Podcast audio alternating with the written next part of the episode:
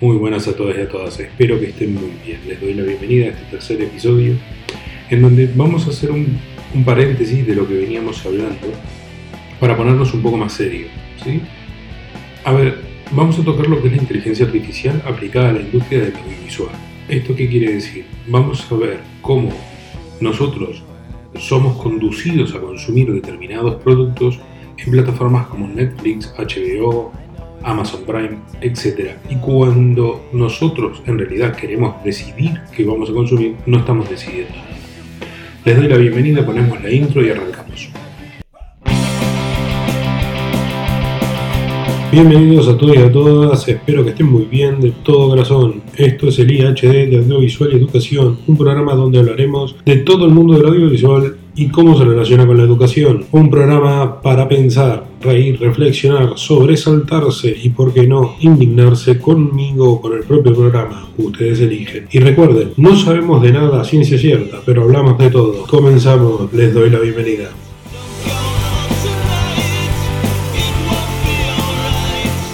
Para empezar, vamos a dar una, una gran frase que sale en Spider-Man 1, la de Sam Raimi en 2002, que la dice Tommy Maguire cuando, que se la dicen a Tommy Maguire, el tío Ben, el famoso tío Ben, que también obviamente es una reminiscencia de lo que eh, aparece en los cómics, ¿verdad?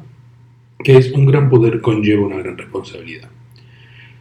Esto no se puede aplicar de una forma más literal a la inteligencia artificial la inteligencia artificial que nos rodea hoy tiene la capacidad más que abrumadora de generar unas grandes oportunidades para cambiar un montón de estilos de, en nuestras vidas, pero también puede tener la potencial destrucción de todo lo que conocemos como estructura.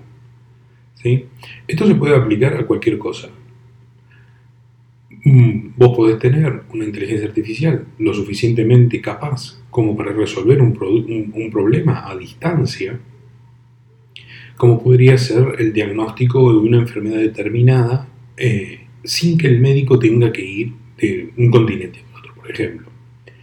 Ahora también tiene la posibilidad de generar un avión no tripulado que eh, nos haga mierda en cuestión de segundos sin mediar palabra entonces, yo creo que el futuro de todo esto está en eh, el ser humano, para variar. Y bueno, al estar en el ser humano no me da mucha tranquilidad, pero bueno, intentemos que no, no enloquecer y generemos un estado no de ansiedad, sino de relajación en que la ética tiene que ser un problema a futuro en, en estos campos tan avanzados. ¿Por qué? Porque las inteligencias artificiales no son racistas, no son malas. ¿Se entiende? No, no tienen maldad. Son un programa matemático. Para lo bueno y para lo malo es un programa matemático.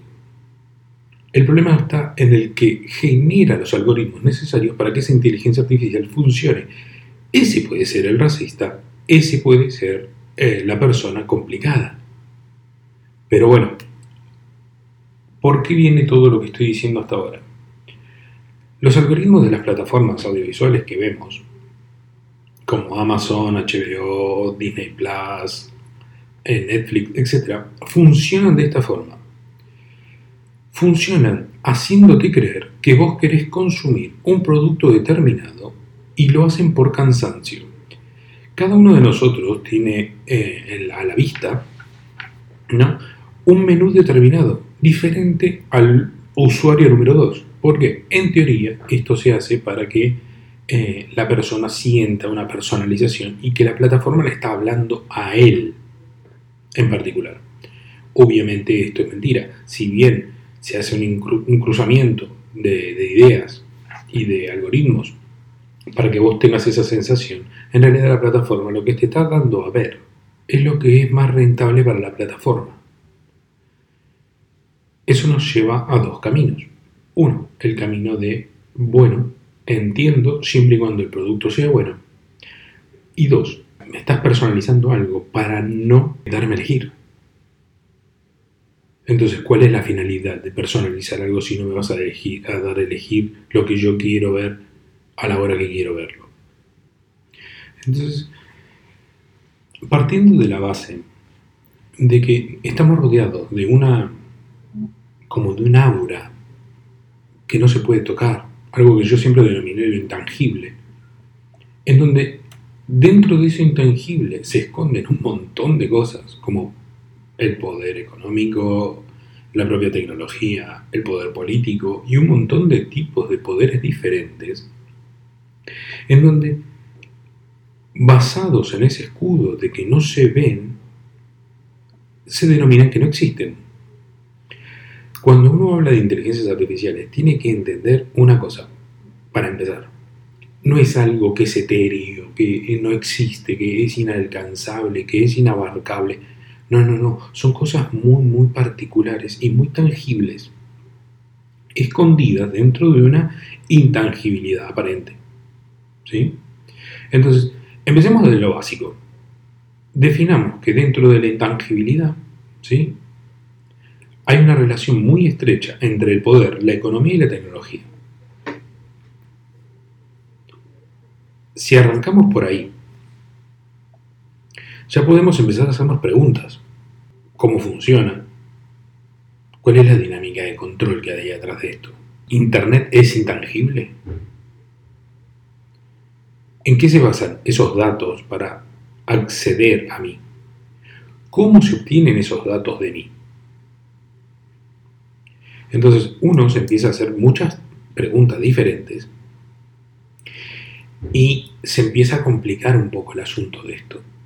¿Por qué? Uno dice, ¿qué es un algoritmo? ¿Cómo puedo entender algo que no tiene una forma, algo, una tangibilidad, algo que pueda tocar? ¿Cómo es la relación entre un algoritmo y una red, una red neuronal? Muy fácil. Yo les voy a ir citando ejemplos de películas diferentes que después ustedes pueden ir viendo tranquilamente y entender esto. En The Imitation Game se habla de los algoritmos. ¿Sí? Un algoritmo, lo más fácil que le puedo decir cómo es, es que es la resolución de un problema. No es más que eso. Ustedes digan, yo quiero cruzar la calle, mi algoritmo va a decir, puedo cruzarla por la senda peatonal, puedo cruzarla por la mitad o puedo cruzarla en diagonal. La finalidad es cruzar la calle. Eso es un algoritmo, es la resolución de un problema. Ahora, la complejidad de los algoritmos obviamente está dada. Está dada en que ustedes después tienen que elegir cómo cruzar esa calle. Si por, por la senda peatonal, por la mitad, en diagonal, con una cuerda colgando. Nosotros lo que le dimos a ese algoritmo son las variables, las variantes y le dijimos quiero este resultado. Ahora después los algoritmos empiezan a trabajar y te van dando caminos para llegar a esos resultados. Es acá donde se empieza a ver cómo empiezan a funcionar de forma entrelazada diferentes conceptos. Igual no se preocupen que vamos a ir haciendo lo más, más ameno la situación y le voy dando como películas y series para que vayan entendiendo de forma gráfica qué son estas cosas que son tan intangibles. Por ejemplo, Moneyball Ahí se ve claramente lo que es una base de datos. Es una persona que, según los datos de cada jugador de béisbol, cómo lanza, si es por la derecha, por la izquierda, si da un paso al frente, si no, eh, si es alto, cuánto pesa, cuánto corre, cuánto alcanza, todos esos datos nos va haciendo en una base de datos que son un grupo de datos. No es más que eso. Un dato, como puede ser, es diestro o zurdo, como puede ser es alto o bajo, son datos. Eso se aplica a un montón de datos, de bases. Y después lo que se hace es una gran base de datos. ¿Qué quiere decir? Se van agrupando esos datos en diferentes eh, sectores. ¿sí? Tenemos 5 de cuánto mide una persona, otros 5 de diferentes personas que son eh, rubias, morochas, son todos datos. Con eso se crea una gran base y ahí empiezan a actuar los algoritmos. ¿Qué son la interrelación entre esos datos? No es más que eso.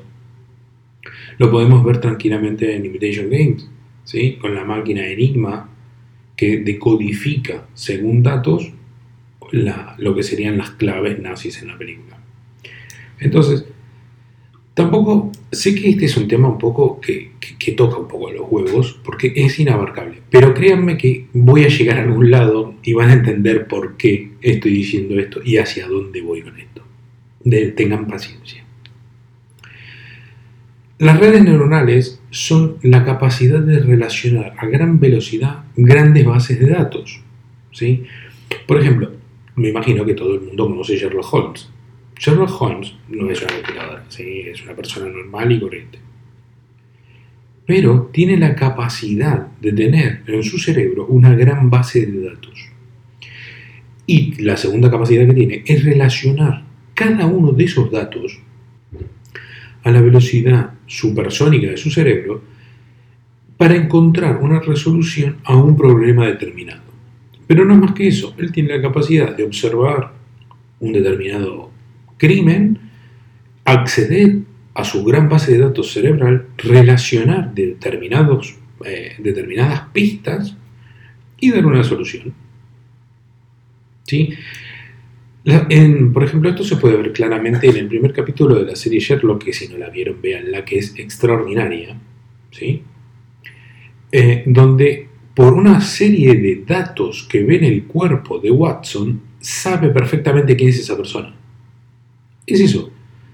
Analizó la, la persona, accedió a sus datos y con esos datos dio un resultado.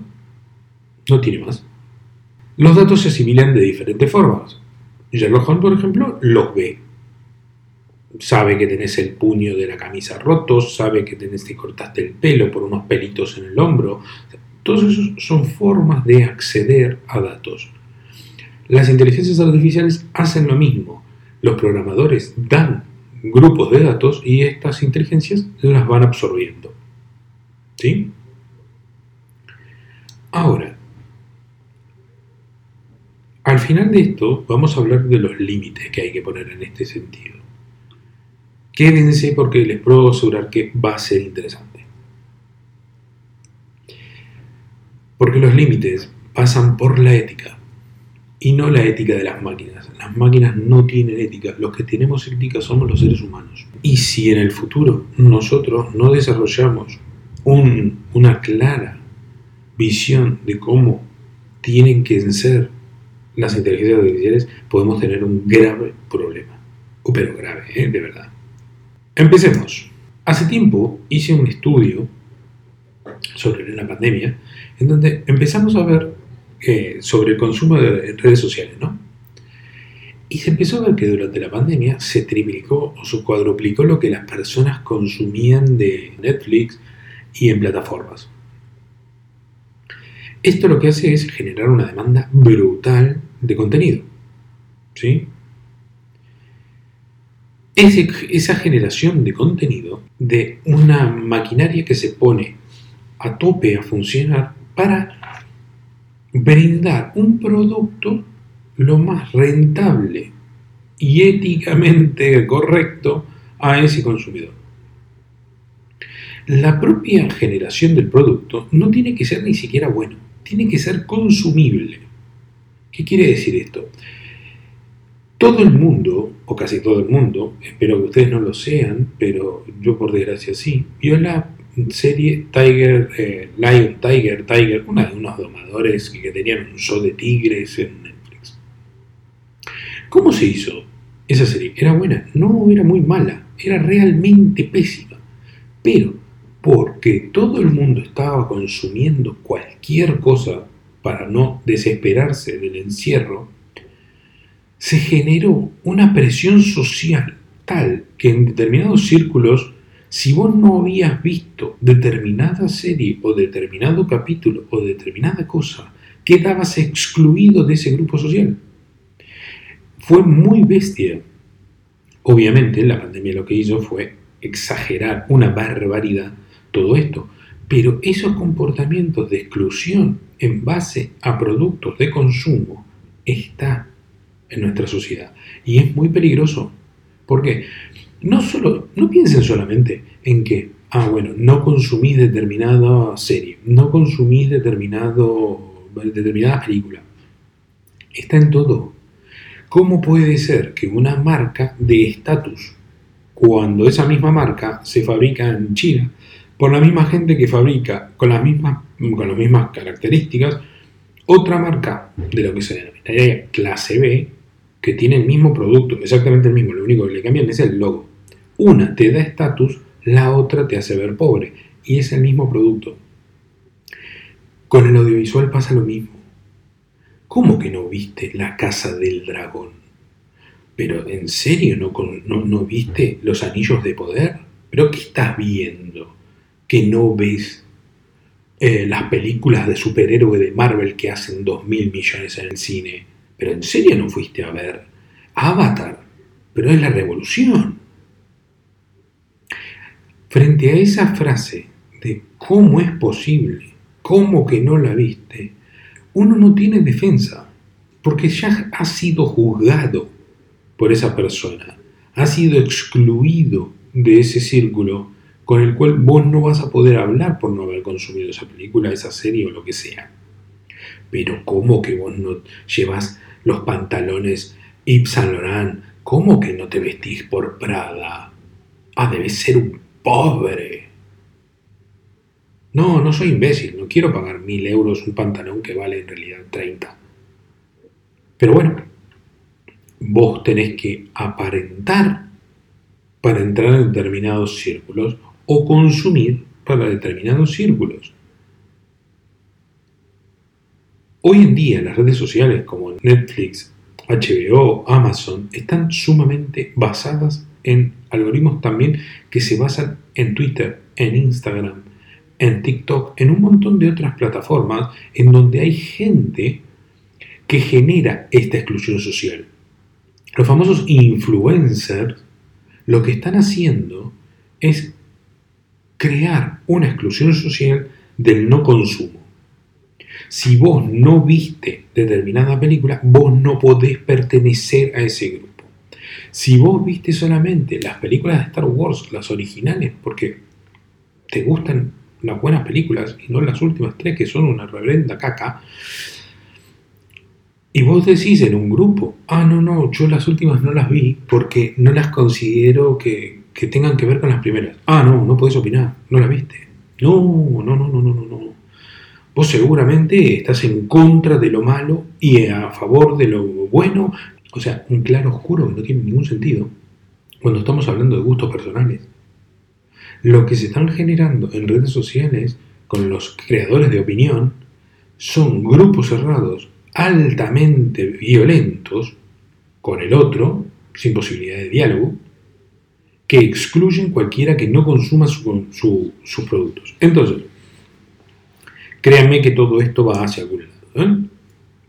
Cuando se terminó la pandemia y nos dejaron en libertad como palomas, lo llamativo del estudio que hicimos fue que nunca bajaron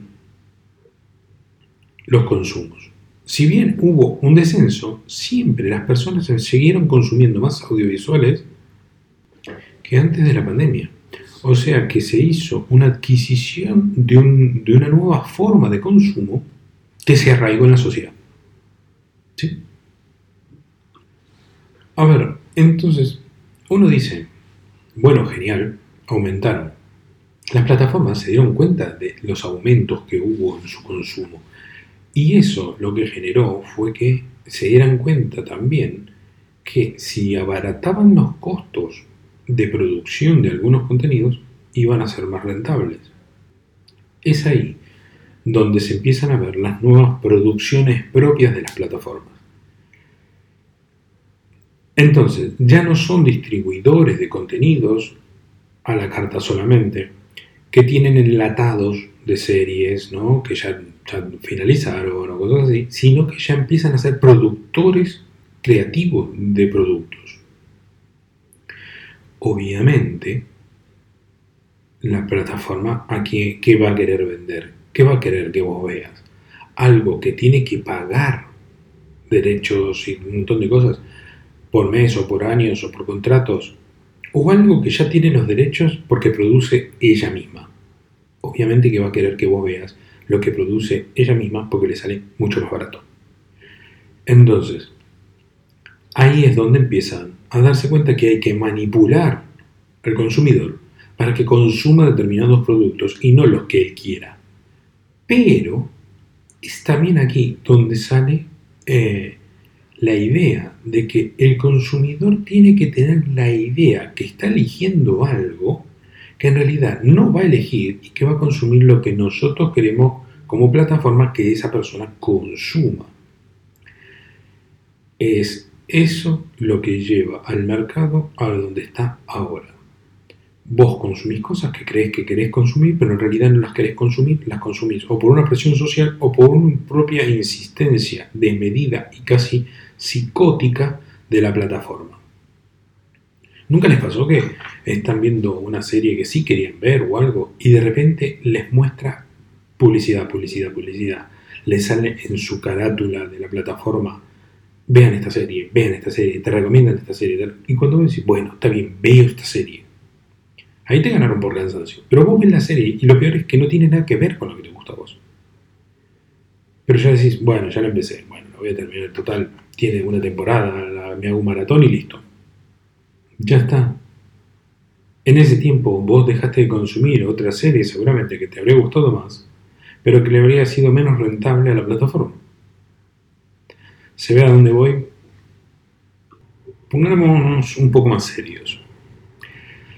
Hace un tiempo salió que Netflix se desplomaba en la bolsa y perdía un montón de puntos, que Netflix perdía suscriptores por primera vez en una década y se desplomaba en la bolsa, que se filtraban cosas, que las otras plataformas también no estaban bien.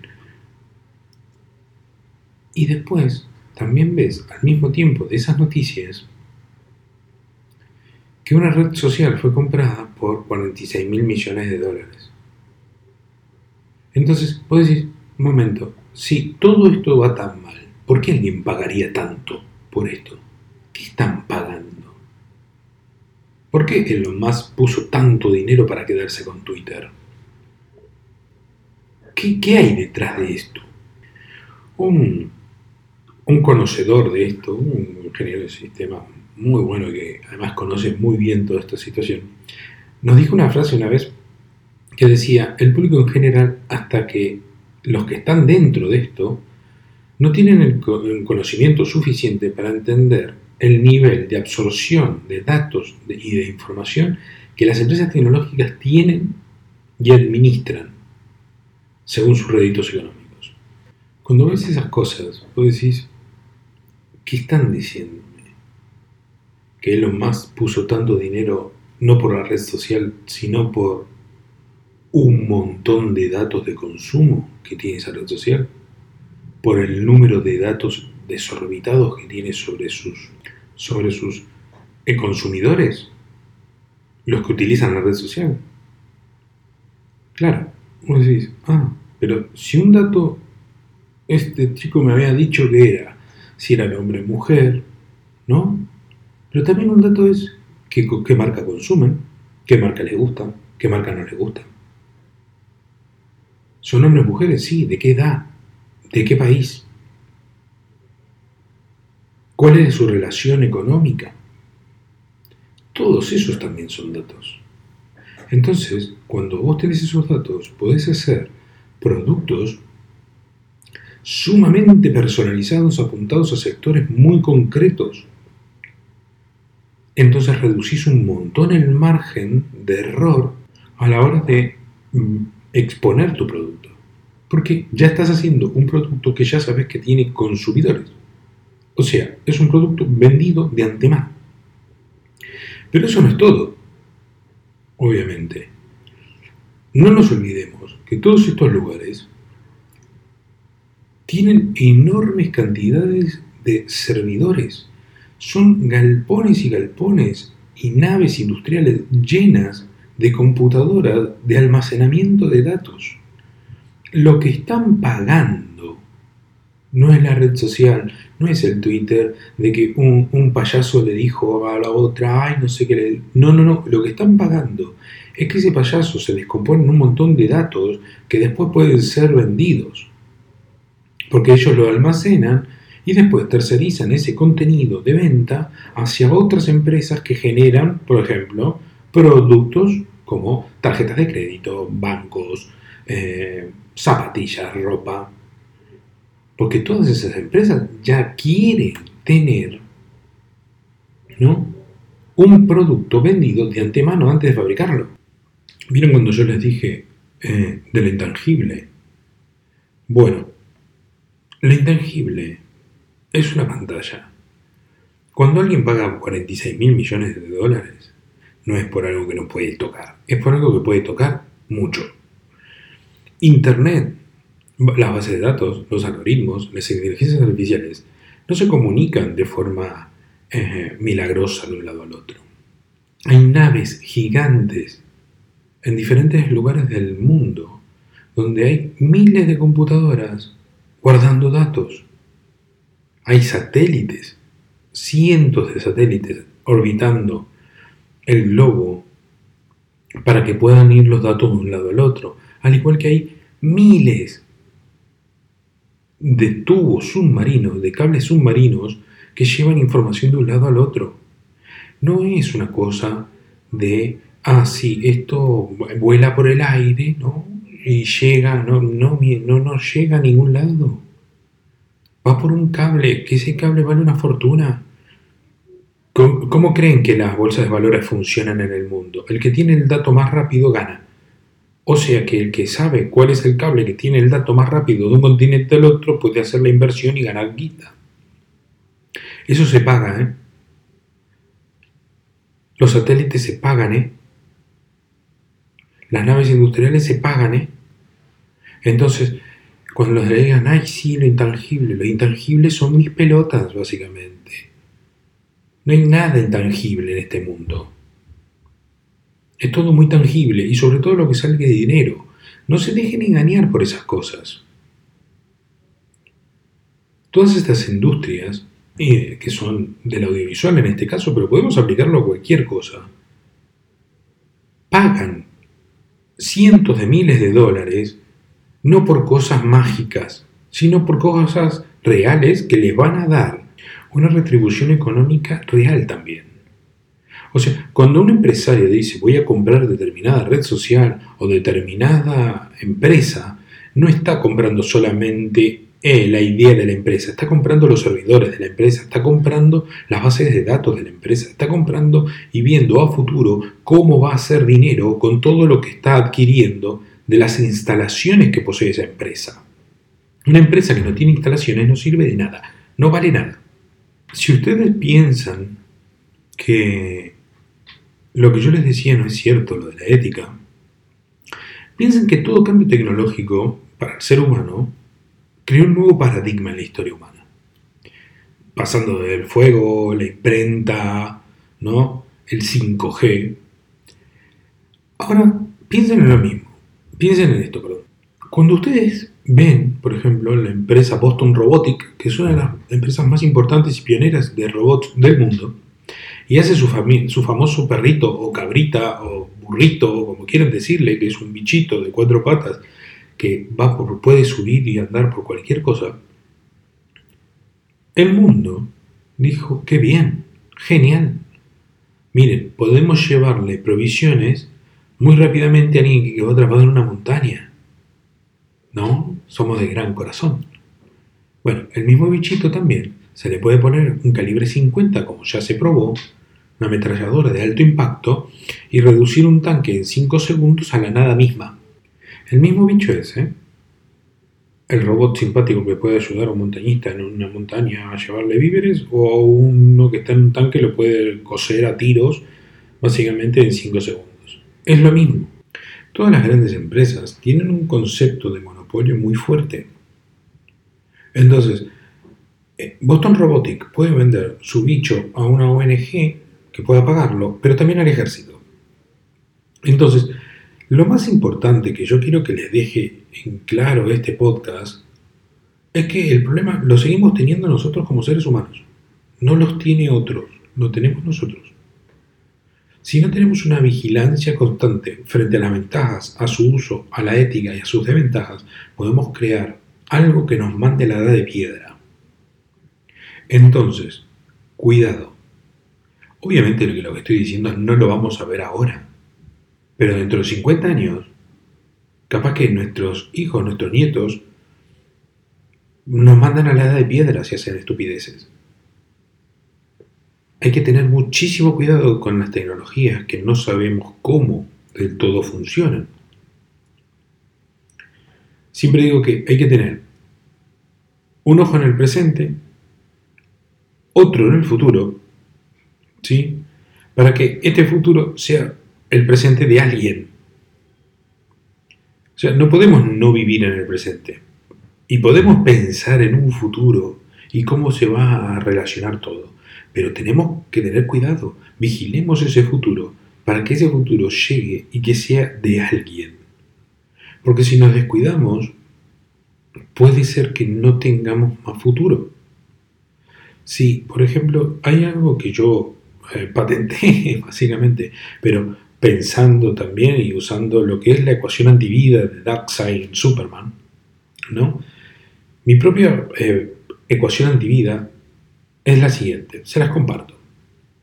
La pérdida del valor del humano, el consumo sistemático de productos audiovisuales, la transformación de humano a máquina, la falta de capacidad de análisis crítico, el, el avance veloz de las nuevas tecnologías, la falta de regulación legal, el ocultamiento de lo tangible detrás de lo intangible, el poder global económico concentrado, el poder político sin valores morales, la desesperación por el consumo superfluo y constante de productos de escaso valor afectivo, la muerte de la moral y la ética, la falta de arreglos internacionales de desarrollo y utilización de la inteligencia artificial, la avaricia sin fin, intolerancia, el racismo, todo eso combinado les puedo garantizar que hace que no haya más humanidad.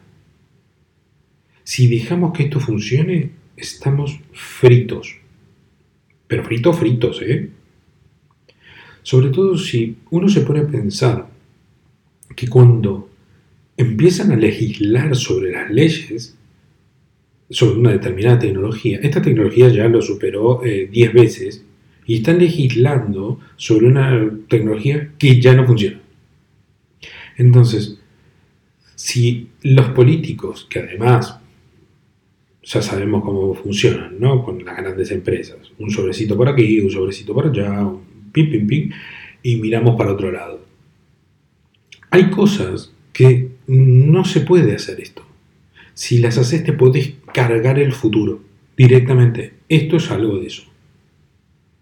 La tecnología avanza a una velocidad tan bestia que las leyes siempre van de atrás. Los políticos generalmente no tienen ni puta idea de lo, de lo que se está hablando.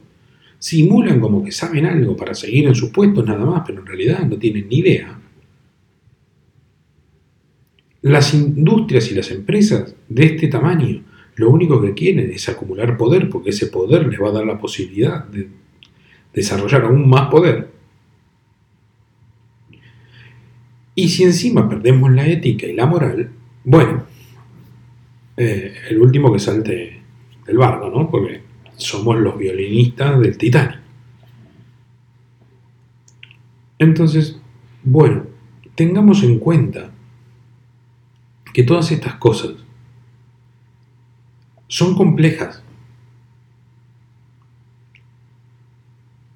Y tenemos que lograr que los usuarios sean los que tengan real conciencia sobre lo que está pasando para que puedan decidir qué hacer. Miren, les doy el último ejemplo ya vamos cerrando. ¿eh? Ya voy, voy terminando este tema. Ustedes saben que como, consumidores de plataformas, o en realidad ustedes son trabajadores de esas plataformas, pero ustedes le pagan además a esa plataforma. ¿Qué quiere decir? Ustedes pagan la cuota para ver Netflix. Muy bien. Pero Netflix saca un montón de datos de ustedes mientras usan su plataforma que luego comercializa y gana un montón de dinero. En conclusión, ustedes se convirtieron en trabajadores que no ganan dinero de una plataforma que además les cobra dinero. Que no los engañen. Las plataformas no son rentables solamente por la cantidad de visualizaciones de personas que hacen. Las plataformas son rentables según el poder que tengan de datos almacenados para venderle a otras empresas que van a hacer publicidades y un montón de cosas de consumo que ustedes van a volver a consumir. Entonces, el consumidor está perdiendo dinero por tres razones. Una, paga la plataforma. Dos, le da gratis sus datos. Tres, paga a otros productos que hicieron con sus datos que les vendió esta plataforma a la cual se está pagando. O sea, en resumen, el consumidor de estas plataformas básicamente es un imbécil. Estas empresas toman a sus consumidores como si fueran imbéciles. Por eso gastan tanto en, en opinadores, en críticos, en youtubers. Gastan fortunas en comprar esas opiniones. ¿Para qué? Para que vos no te sientas un pobre diablo que está regalando un montón de datos para que se haga rico otro. Entonces, y para cerrar, ¿vieron cuando yo les dije un gran poder conlleva una gran responsabilidad? Se los digo a los consumidores, a todos ustedes que están ahí del otro lado, les digo, sean conscientes de lo que valen sus datos, elijan a quién darle sus datos, sean conscientes de cómo funcionan estas cosas para que entiendan de esa forma que ustedes son los que tienen el poder. Hay que concienciar a las personas, no para que digan, uh, no, bueno, no uso más el celular, no uso más la tablet, no uso más la computadora, me meto en una, en una cueva y me voy a vivir a, la montaña. No, no, no es esa la idea, sino seguir usando todo lo que vos quieras, pero sé consciente de cómo funciona. Sé consciente de eso. Por ejemplo, si ustedes en Facebook por ejemplo, digan que son ustedes son demócratas en Estados Unidos, solo ven publicaciones de demócratas, lentamente Facebook lo que va a hacer es borrar todas las publicaciones que tengan que ver con los republicanos. Y ustedes van a estar sumergidos en una burbuja de estupidez en lo que no saben qué hace el rival. ¿Y desde cuándo alguien que no sabe lo que hace su rival puede hacer algo para enfrentarlo? Es muy tonto, ¿no? Pensar así. Pero bueno, el mundo por, estos, por estos lares está funcionando de esa forma. Yo lo único que les puedo decir, gente, es sean conscientes. Usen las cosas sabiendo cómo funcionan. Que no saben del todo, no importa, averigüen. Tomen la decisión conscientemente sobre cómo usar las cosas. Eso es lo único que va a salvarnos de que el día de mañana no terminemos con palos y piedras. Porque si esto sale mal, no quiero ni imaginar cómo podemos terminar. Bueno, gente, lo dejamos por acá. Espero que les haya servido, que les interese el tema. Sé que es algo diferente a lo que veníamos haciendo en los dos primeros capítulos, pero es algo que es necesario, ¿sí? Es necesario pensar estas cosas. Se los quiere, se los agradece y espero que me escuchen la semana que viene. Abrazo para todos.